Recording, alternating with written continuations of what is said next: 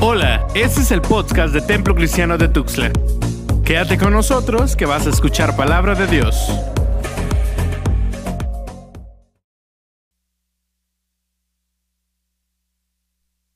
hermanos. Hoy es un día de celebración, hoy es día de transfiguración y qué bonita música hemos tenido y espero que de verdad el Señor los esté bendiciendo en este, en este día que de muchas formas tenemos olvidados.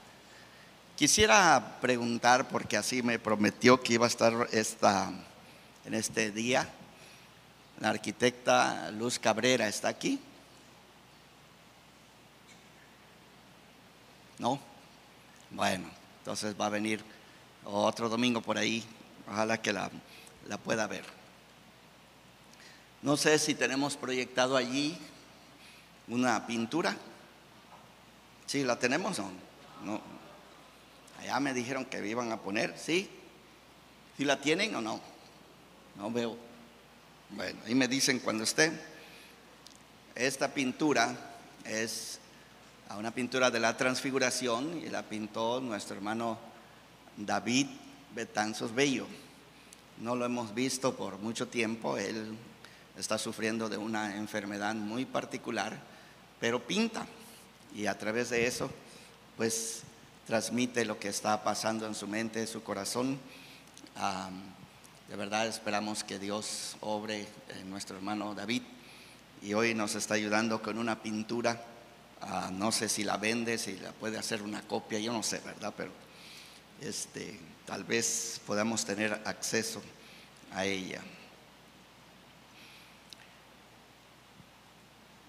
Tengo ya 18 años aquí en el Templo Cristiano de Tuxtla y una y otra vez aquí y allá he comentado de que debemos de recuperar algunas de las fiestas de la iglesia cristiana más antigua.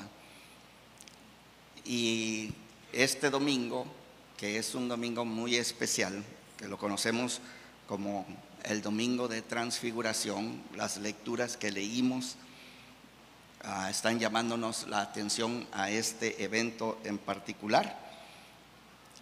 Para nosotros pasa de largo, no le hemos, no hemos logrado ponerle la atención debida, pero hoy es el último domingo de la temporada de Epifanía.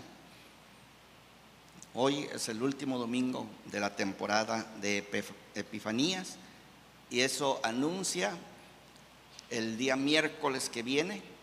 ¿Cuántos saben qué, es el día miércoles? Este es el miércoles de ceniza. Yo sé que algunos están diciendo es el cumpleaños del pastor Freddy Arriola. También es el cumpleaños del pastor Freddy Arriola, ¿verdad? Lo más cerquita que tenemos sería la iglesia católica, todos los católicos van a ir a la iglesia y el sacerdote va a tener preparado ah, una mezcla de cenizas que han hecho, que han acumulado, y con aceite van a poder marcarle en la frente a los católicos y le va a decir el sacerdote que venimos del polvo y al polvo volveremos. Y así inicia la celebración de Cuaresma. Pero hoy, domingo de transfiguración. Y en un esfuerzo de ver si captamos algo para la predicación, piensen conmigo que principia así la historia de nuestro Señor Jesucristo. Es como un soplo cuando el 25 de diciembre se prende la luz allá en Belén nació el niño. Y es la primera epifanía, la primera manifestación divina, porque el verbo que se había encarnado ha nacido. Allá está en el pesebre. ¿Sí pueden verlo? Allá está en el pesebre. Pero luego viene esta manifestación, ¿verdad? Magos del Oriente acaban de ver una estrella y ellos vienen siguiendo la estrella y la estrella se detiene alumbrando precisamente donde el niño ha nacido. Y luego esta luz va creciendo, va creciendo y llega al domingo de transfiguración, donde ahora tenemos un grito, de verdad, un grito. Y el grito es, Jesús es la luz del mundo. Hermanos, se prendió. Y ahora no hay manera de apagarla. O sí, de hecho por eso viene Cuaresma. La iglesia cristiana antigua va a celebrar precisamente que las fuerzas del mal se van a juntar, todas ellas se van a juntar y van a tratar de apagar esta luz que se ha prendido en el mundo. Y parece que ganaron porque ahí está en la cruz del Calvario, muerto, muerto.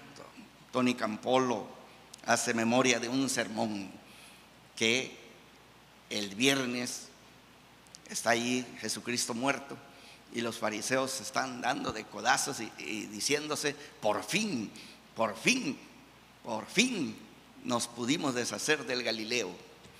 Pero apenas era viernes, el domingo estaba por venir, ¿verdad? Y ese día que vamos a celebrar a las 5 de la mañana, vamos a estar aquí para celebrar, vamos a celebrar la resurrección de nuestro Señor Jesucristo. Pero lo que está apareciendo allá, hermanos, ya está apareciendo aquí precisamente en la transfiguración. Tenemos como una probadita de lo que está por venir. Mateo, el Evangelio que estamos leyendo este año, es verdaderamente congenial con las epifanías. Le encanta este asunto de la epifanía y nos cuenta, ah, empezando con la visita de los, de los magos que están adorando al niño, ¿sí? Así dice el texto bíblico, ¿verdad? Que le hicieron unos presentes, le trajeron regalos Hoy nosotros trajimos nuestros diezmos, nuestras ofrendas, ¿verdad? Y lo presentamos al Señor. Yo no sé si conciben ustedes estas cosas, pero es así como debemos de concebirlo, de acuerdo al apóstol Pablo, 2 Corintios, lo traemos delante de, de Dios y se lo presentamos como un símbolo de todo lo que nosotros atribuimos a nuestro Señor Jesucristo. Pero en, segundo lugar, hermanos, ustedes lo van a, encontrar solo en Mateo, capítulo 14, si ustedes quieren leer el Evangelio de Mateo, capítulo 14, hay una tempestad. Mateo nos cuenta dos tempestades, a diferencia de los otros evangelistas, nos cuenta dos tempestades, una está en el capítulo 8, la otra en el capítulo 14. Dice que los discípulos están en la barca están solos, Jesús no, no está con ellos, pero de pronto el Señor Jesucristo viene caminando sobre las aguas hacia ellos. Y cuando lo vieron gritaron, fantasma. Ya los veo, ¿verdad? El gran susto de ver a alguien caminando sobre las aguas. Y ahí se embalantona este Pedro y dice, si tú eres, di que yo vaya sobre las aguas. Y el Señor le dice, ven. Ya veo a Pedro bajando de la barca y empezando a caminar y de repente le tiemblan los pies, empieza a hundirse, el Señor viene, lo levanta y le pregunta por qué había dudado. Suben a la barca y todos los discípulos, imagínense hermanos, nosotros hablamos del templo como la nave, este es el barco y nosotros vamos en el barco y vemos a Jesús viniendo y ahora Él entra a la barca y todos los que están allí lo adoran. Lo adoran. Yo no sé si se emocionan, yo me emociono del Evangelio como, como nos los presenta. Así es que tenemos estos actos específicos en el Evangelio de Mateo, son muy afines a él. Y el otro que viene, por supuesto, es este texto de Mateo capítulo 17 que conocemos como la transfiguración. La transfiguración. No sé cómo convencer al templo cristiano de Tuxtla a que uno de estos años, verdaderamente, hermano, nos detengamos y hagamos un fiestón como lo hacemos en Navidad o como lo vamos a hacer en resurrección. ¿Por qué? La pregunta es, ¿por qué necesitamos celebrar? He expresado que este, si alguna ocasión me permitieran concluir el proyecto que iniciamos, que no está terminado, de poner vitrales a toda la iglesia. Yo sé que algunos de ustedes dicen, no, ya me persino, veo el vitral y me empiezo a persinar, ¿verdad? Pero necesitamos crecer, pero el proyecto es, es este. Si lo ven ahí, hermanos? ¿Saben que hay una hora en el día y la luz del sol entra de cierta manera que de pronto la estrella que está ahí arriba, que está lanzando sus rayos y que se ve abajo esta cosa anaranjada, como que se pegan y pareciera que está hasta en movimiento. Yo he tenido la oportunidad de estar aquí, verlo y decir, eso es la luz, hermanos, del cielo, así como lo pone Mateo capítulo 4. Hermanos, luz resplandeció para todos los que morábamos bajo la sombra de muerte, hermanos. Nos ha nacido Jesucristo, la luz del mundo. ¿Sí? Pero el proyecto es, empieza allí con el nacimiento. Y aquí yo estoy pensando que debemos de tener el bautismo. El bautismo de nuestro Señor en estas dos que están aquí y esas otras dos debería de ir pues la calma de la tempestad. Y allá debería estar la transfiguración. La transfiguración. Aquí aproximadamente debería de estar a Jesús en el Sinaí, digo, en, en el Getsemaní, y aquí la crucifixión para concluir con la resurrección. ¿Sí? Alguno de ustedes tiene bastante paga para que empecemos a comprar algo y completemos ese proyecto que no hemos concluido. La pregunta, ojalá oigan con su mente y su corazón. La pregunta es por qué deberíamos de celebrar esta fiesta. Lo primero que creo que es de mucha importancia sería el mensaje cristológico. La transfiguración, hermanos, es un evento que nos deja ver por un momento breve quién es Jesucristo. Es solamente, hermanos, un momentito, momento breve. Señor Jesucristo ha estado predicando, ha sanado a los enfermos, ha echado fuera a los demonios, ha proclamado el reino de Dios. De punta a punta el mensaje se ha anunciado. Las parábolas se han emitido y finalmente hace él un viaje hacia el monte. Y cuando viaja hacia el monte se lleva a tres de sus discípulos. Mateo es el único que dice así. Seis días después, Jesús tomó a Pedro, a Jacobo y a Juan y añade, hermanos, la expresión su hermano. Estos tres que aparecen constantemente, aparecen en Lucas, aparecen en Marcos, aparecen en Juan, ellos van los tres, pero es solo Mateo que añade la expresión su hermano, como en las genealogías. Judá engendró, Jacob engendró a Judá y a sus hermanos. Y Jeconías el rey se fue al exilio babilónico con sus hermanos. Mateo está muy interesado en, este, en este tema de la iglesia que quiero exponer un poquito también aquí. Es la hermandad. En la transfiguración ustedes van a ver allí en, el, en, el, en la montaña arriba están tres personajes. Está Jesús, está Moisés, está Elías. Y aquí abajo que están mirando a estos tres están Pedro, Jacobo y Juan que están contemplando. Y por supuesto, hermanos, allí tantito atrás de Pedro, de Jacobo y de Juan está el TCT. Sí, hermanos, o no están.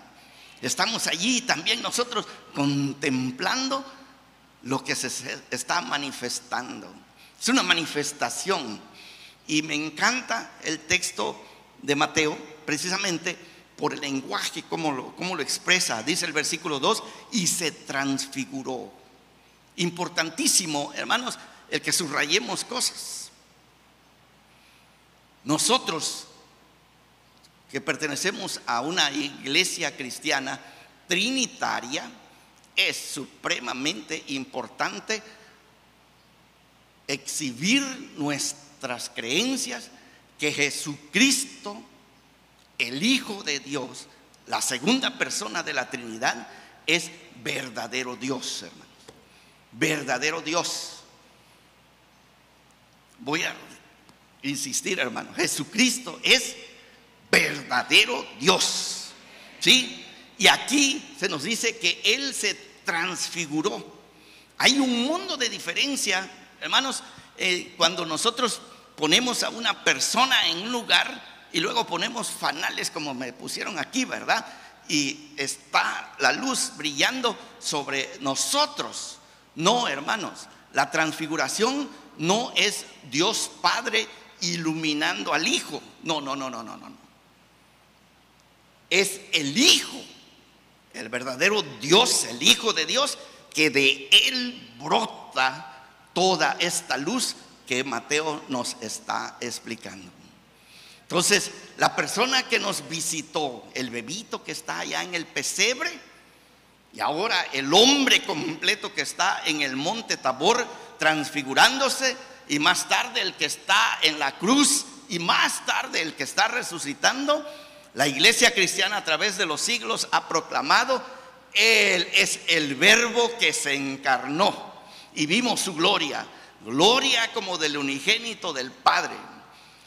Escuchen el texto, no es gloria como del Padre sobre el unigénito, sino dice gloria como del unigénito del Padre. Él es verdadero Dios, luz de luz, como dice el credo, hermanos, luz de luz, vida de vida, Dios de Dios. Entonces, la iglesia antigua, la iglesia cristiana, hermanos, quedaron fascinados con este evento y pues se ponen alrededor como los 24 ancianos, las cuatro criaturas del Apocalipsis están contemplando al Cordero de Dios, al Verbo de Dios que está encarnado y de él brota la luz para que todos nosotros veamos que desde los cielos nos visitó la aurora. La aurora, la luz. ¿Sí? En San Juan ustedes lo van a escuchar. Yo soy la luz del mundo. El que me sigue no andará en tinieblas. Entonces, creo yo que es un momento, nosotros los cristianos de verdad necesitamos tomar este momento y celebrar que Dios mismo vino del cielo a visitarnos a nosotros. Debemos trabajar con este ah, tópico, ¿verdad? De asombrarnos. También el tópico que está aquí de tener temor delante de nuestro Dios y también de caer postrados en adoración. ¿Sí? En adoración. En adoración.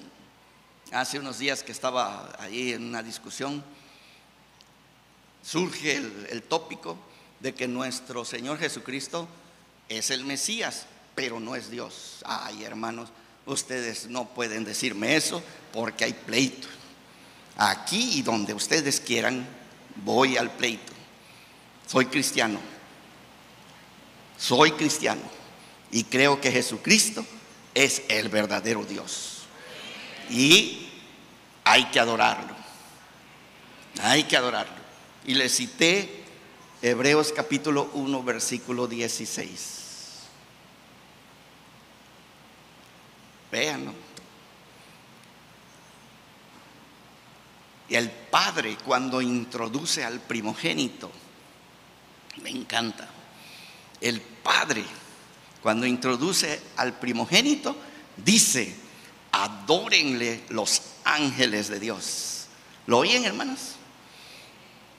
Estaba diciendo, pues si nosotros los cristianos somos idólatras, cristólatras si ustedes quieren, ¿sí? Todavía idólatras porque estamos adorando a una criatura, pues la culpa la tiene el Padre. Porque el Padre está diciendo a los ángeles de Dios, adoren al Hijo. Amén, hermanos. Somos trinitarios. Definitivamente somos trinitarios, particularmente en este, en este punto lo vamos a enfatizar. Entonces, pero no es todo, hermanos, porque cuando nosotros hablamos de Jesucristo, este verdadero Dios, también se está manifestando Jesucristo, el verdadero hombre. Porque no es un fantasma, hermanos. Allá atrás existió un grupo de cristianos que fue condenado porque ellos decían que realmente Dios nos encarnó.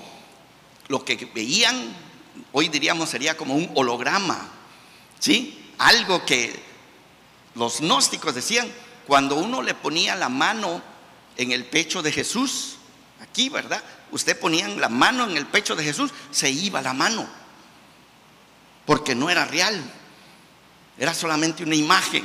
No, no, no, no, no, no, no. Estas no son las doctrinas cristianas, hermano. Las doctrinas cristianas es que el verbo se hizo, ¿qué hermanos? Carne. Un ser humano, 100% humano. De hecho, el único verdadero humano. Él es la medida de todas las cosas. Porque Él es Dios, pero también porque Él es hombre. Y aquí, hermanos, en este evento aparece algo extraordinario. Y es el hecho que el verdadero hombre es capaz del verdadero Dios, el Dios hombre. Déjeme deletrearlo. Estoy aquí, estoy loco ahorita de teología, ¿verdad? Sí, déjenme deletrearles, hermanos. Ustedes han leído una y otra vez en las escrituras, a Dios nadie le vio jamás. Lo han leído, lo han escuchado. Y cualquiera que lo ve debe de morir.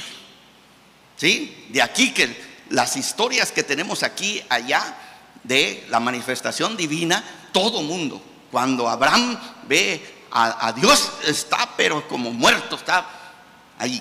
Manoa, cuando apareció el ángel, también está por morirse. Isaías, ¿se acuerdan?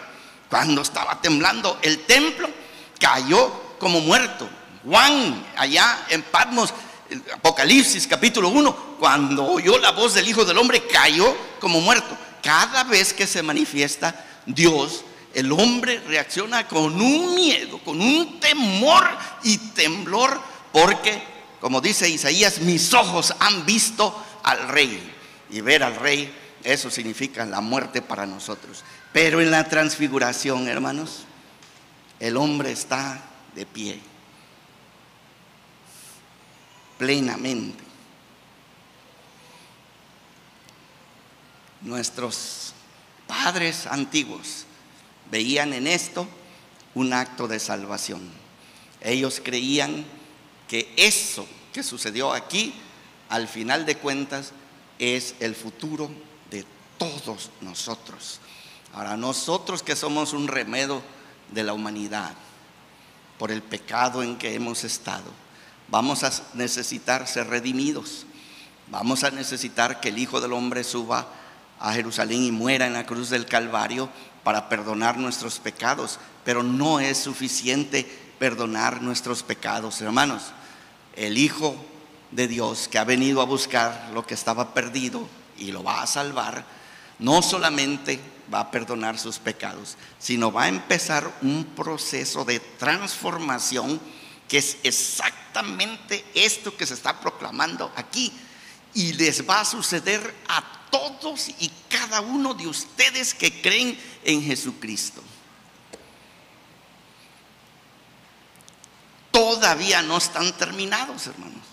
Gloria a Dios. Todavía hay esperanza. En mi vida solamente he encontrado una madre que me dijo, conoce a mi hijo, la hermana América Castillo, la hermana de, de Rosy. Me mostró su niño, su primer niño, y me dijo, yo sé que todas las mamás dicen que, que su hijo está bien bonito, pero yo tengo que confesar que mi hijo está feo. Está feo. Pero pues es mi hijo. Bueno, ya saben cómo decimos nosotros, ya cuando crezca se le va a ir quitando, ¿verdad? ¿Sí? Cuando crezca se va a ir poniendo más o menos allí, ojalá que sí, ¿verdad? Oremos. Pero todos los que estamos aquí, hermanos, el plan de Dios es que uno de estos días, cuando el Hijo del Hombre venga en su segunda venida, Él concluya el trabajo que ha principiado en el corazón de ustedes. Y entonces ustedes serán las personas más hermosas del universo. Gloria a Dios. Sí, todos nosotros los gorditos que queremos ser flaquitos, ¿sí? No sé, ¿verdad? No sé si voy a ser más flaquito. Ya fui flaquito. Ya fui flaquito. Los que querían ser más altitos o más bajitos o más blanquitos o más negritos, yo no sé qué son los gustos de cada uno de ustedes, pero sí les digo, todos ustedes, porque Jesucristo vino a la tierra a buscar lo que se había perdido, serán transfigurados transfigurados. ¿Se han oído ustedes de la glorificación del cuerpo? Eso es lo que estamos celebrando en el día de hoy. Y es nuestra esperanza que uno de estos días el Señor logre precisamente eso. Cuando leemos esto, y ahora tengo aquí a los padres de la iglesia, Irineo, Cirilo, Bernabé, Orígenes. Todos los padres de la iglesia me están aquí hablando. Ellos se maravillaron de este evento, del poder del evento como un acto salvador y también la promesa de este evento como un paradigma de la resurrección de todos los santos en Cristo Jesús. Y entonces brotan de este, este texto y las reflexiones de los padres la visión de la radiación de Cristo Jesús como la manifestación propia de la deidad, pero segundo, este tema sobre el núcleo de la iglesia, Pedro, Jacobo y Juan. Ellos son nuestros representantes que están allí, están espantados, están temblando, pero este núcleo debe de interpretarse como la promesa de la transfiguración para toda la iglesia universalmente. Yo no sé, hermanos, les invito si quieren buscar allí en el capítulo 13 de Mateo. Ese es el único versículo que encuentro en este evangelio, pero que creo que pesa en el día de hoy se está explicando la parábola de la cizaña. ¿Se acuerdan? Un sembrador salió a sembrar, semilla buena, pero en la noche salió otro. Y ese vino sembrando cizaña. Y cuando los que se dieron cuenta, ¿verdad? Que había cizaña, preguntaron, ¿quieres que arranquemos la cizaña? El Señor le dijo, no, déjenla, que crezcan, pero va a venir un tiempo en que vamos a cosechar y es allí donde la cizaña será puesta en el fuego y el trigo en el granero. Y escuchen, hermanos, versículo 41, capítulo 13, le voy a leer desde allí. Enviará el Hijo del Hombre a sus ángeles y recogerán de su reino a todos los que sirven de tropiezo. Por, por los que creen en el rapto, son los primeros que van a arrancar, son los primeros que se van a ir, ¿verdad? ¿Ok? A estos que sirven de tropiezo son los que van a recoger primero.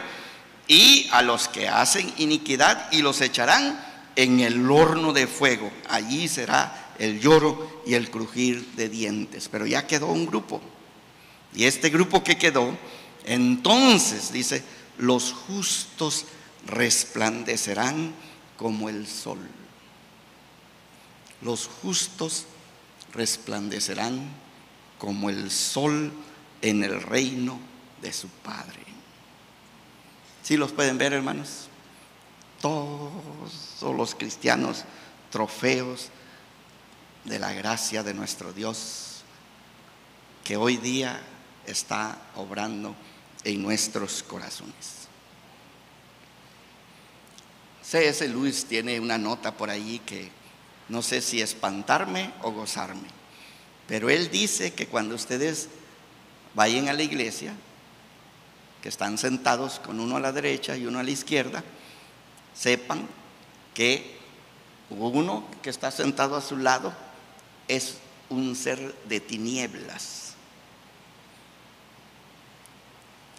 Es alguien que finalmente será esta cizaña que será arrancada y echada en el fuego.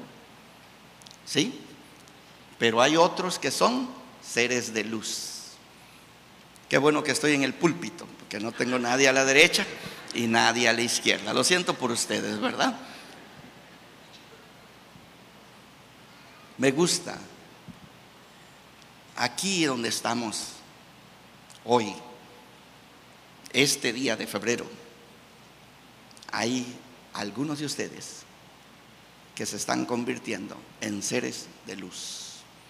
Y uno de estos días brillarán como el sol en el reino de nuestro Padre Celestial. Gloria a Dios, hermanos. En la teología de San Mateo encontramos precisamente la manifestación de la luz en conexión con el ministerio de nuestro Señor Jesucristo. El pueblo que moraba bajo sombra de muerte. Me gusta el latín. ¿Sí? Hombres mortis. Y allá uno de los monjes del siglo XV dice que en estas tinieblas en las que nosotros nacimos, en su contorno, de las tinieblas que están allí, están los demonios trabajando constantemente para convertirnos a nosotros en seres muertos. Pero en esta sombra de muerte, luz resplandeció. Nació Jesucristo. Y ahora nosotros estamos, como dice este monje, bajo la sombra, pero no de muerte, sino bajo la sombra del amado, como dice Cantares capítulo 2 versículo 4. Bajo la sombra del amado me senté y fue dulce a mi paladar su fruto. Precioso, precioso. Allí en el contorno de esta luz que está brillando, el Espíritu de Dios está obrando para que nosotros nos vayamos transformando, como Pablo dice en 2 Corintios, de gloria en gloria, en gloria, en gloria, hasta que estemos totalmente glorificados delante de nuestro Padre Celestial. ¿Y qué significa esto en términos prácticos? Nosotros necesitamos dejar que este Espíritu de Dios siga trabajando en nosotros, para que con propiedad pueda decir el Señor Jesucristo, vosotros sois la luz del mundo. ¿Sí? Una ciudad, no sé, que está en la montaña no se puede esconder, ni se prende una luz y se pone debajo del almud. No, hermano, no se esconde, se pone arriba para que alumbre a todos los que están en la casa. Ustedes, hermanos, hermanas, son la luz del mundo de acuerdo a nuestro Señor Jesucristo. Pero necesitamos trabajar. Trabajar para que esta luz cada vez sea más evidente. Termino con una cita de Macario. El pseudo Macario lo conocemos así hoy. tal vez valdría la pena recuperar esta, esta literatura y leerla, Pseudo Macario escribe lo siguiente, el alma que es considerada digna de participar en la luz del Espíritu Santo, por llegar a ser su trono y habitación, y está cubierta con la gloria inefable del Espíritu, llega a ser todo luz, todo rostro, todo ojo. No hay parte del alma que no esté llena de ojos de luz espiritual. Es decir, no hay parte del alma que esté cubierta con tinieblas. Macario en sus enseñanzas dice que cada poro que tenemos en nuestro cuerpo, hermanos, cada agujerito que tenemos y que decimos que es un poro, cada uno de ellos debe de prender y dar luz.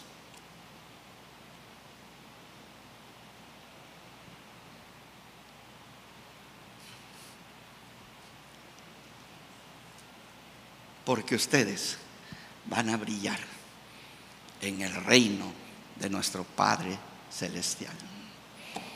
Hoy contemplamos a Jesús, la luz del mundo, transfigurándose frente a sus discípulos. Y en nuestra contemplación respiramos, decía.